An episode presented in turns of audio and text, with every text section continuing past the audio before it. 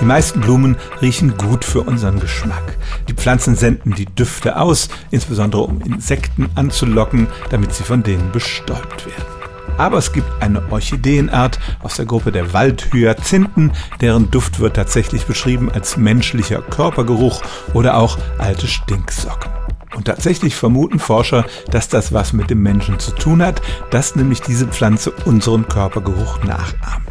Warum tut sie das? Wir wissen, dass viele Mücken angezogen werden vom menschlichen Geruch, unter anderem auch die asiatische Tigermücke. Die fliegt dann auf die Blüte drauf, der Blütenstaub bleibt an ihr kleben und sie trägt den zur nächsten Pflanze.